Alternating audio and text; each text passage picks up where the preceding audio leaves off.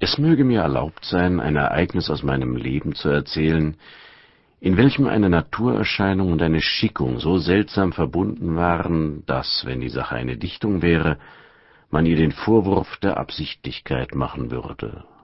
Und doch hat sich das alles zugetragen, und ich werde es erzählen, wie es sich zugetragen hat.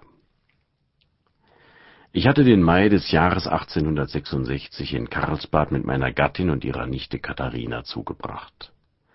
Der Arzt gab mir die Weisung, ich möchte zu guter Nachwirkung des Heilwassers wieder wie im vergangenen Jahre einen Landaufenthalt in einer hochgelegenen Waldgegend, womöglich in einem Nadelwalde nehmen, worauf ich antwortete, ich werde wieder wie im vorigen Jahr in den bayerischen Wald an den Fuß des Dreisesselberges gehen.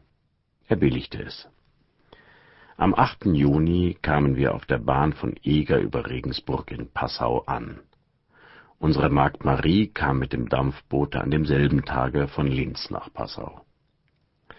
Es war verabredet, dass meine Gattin von Passau nach Linz gehen solle, weil sie in der Wohnung manches zu schlichten und zu ordnen hätte, ich aber möge mich sogleich in den Wald begeben.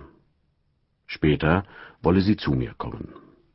Am 9. Juni fuhr sie mit Marie auf der Donau nach Linz. Nie hatte ich bei einer Trennung eine so bängliche Ahnung, sie könnte krank werden, als damals, und ich band sie der trefflichen Marie, wie man sagt, auf die Seele. Des frühen Morgens am andern Tage saß ich mit Katharina in einem Wagen und fuhr von Passau mitternachtswärts dem Walde zu. Auf der Straße von Passau über Freyung nach Böhmen gelangt man in etwas weniger als drei Stunden in den Ort Fendelsberg, der aus zerstreuten Häusern besteht. An der Straße steht einzeln ein stattliches Wirtshaus. Dort ließ ich gewöhnlich die Pferde zwei Stunden rasten und nahm ein Mittagsmahl ein. So taten wir auch jetzt.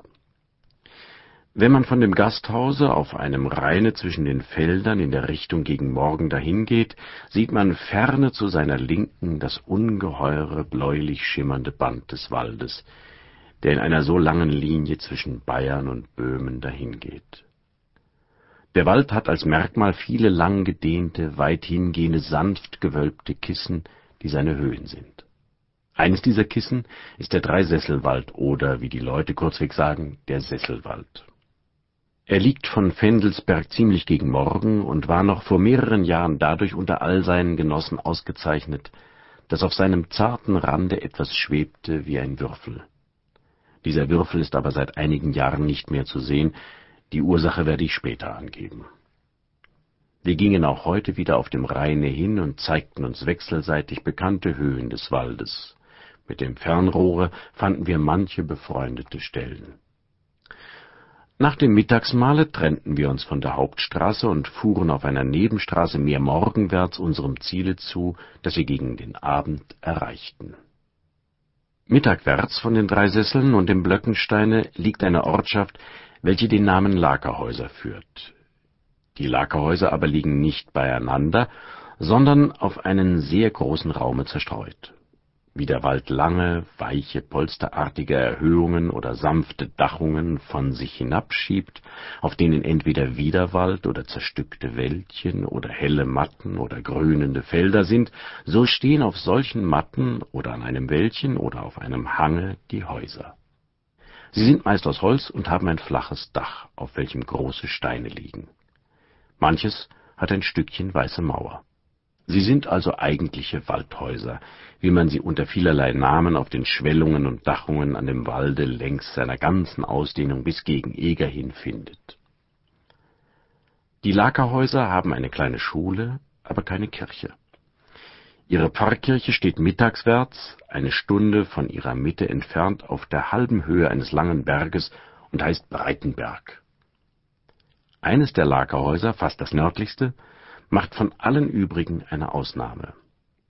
Es ist ein fast schlossähnliches Gebäude aus einem Haupthause und einem Seitenflügel bestehend. Es hat ein Stockwerk und noch Dachzimmer. Matthias Rosenberger, der durch Handel wohlhabend geworden war, hat es gegen das Jahr 1818 erbaut. Er ist auch der Wohltäter und gewissermaßen der Vater der anderen Lakerhäuser geworden. Sein jüngster Sohn Franz Xaver Rosenberger erbte das Anwesen, dehnte seine Geschäfte noch mehr aus und ward auch, wenn man so sagen darf, der Patriarch der Lagerhäuser.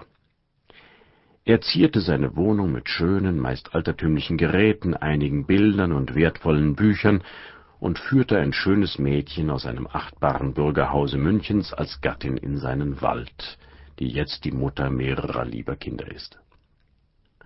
Unter dem alten Rosenberger war das Haus auch ein Gasthaus. Franz baute ein eigenes stockhohes Gasthaus neben seinem Hause. Das hinderte aber nicht, dass er stets Freunde oder höher gestellte Menschen gastlich in die Räume seines Hauses aufnahm. So wurde jene Stelle ein Punkt geselligen Verkehres, nicht nur für einzelne Reisende, die kamen, den Wald zu besuchen, sondern auch für ganze Gesellschaften, die erschienen, und für manche Familien aus Passau, München, Linz, Budweis und anderen Orten, die eine Zeit im Sommer oder Herbste in den Lagerhäusern zubrachten. Der Name Rosenberger wurde weithin bekannt.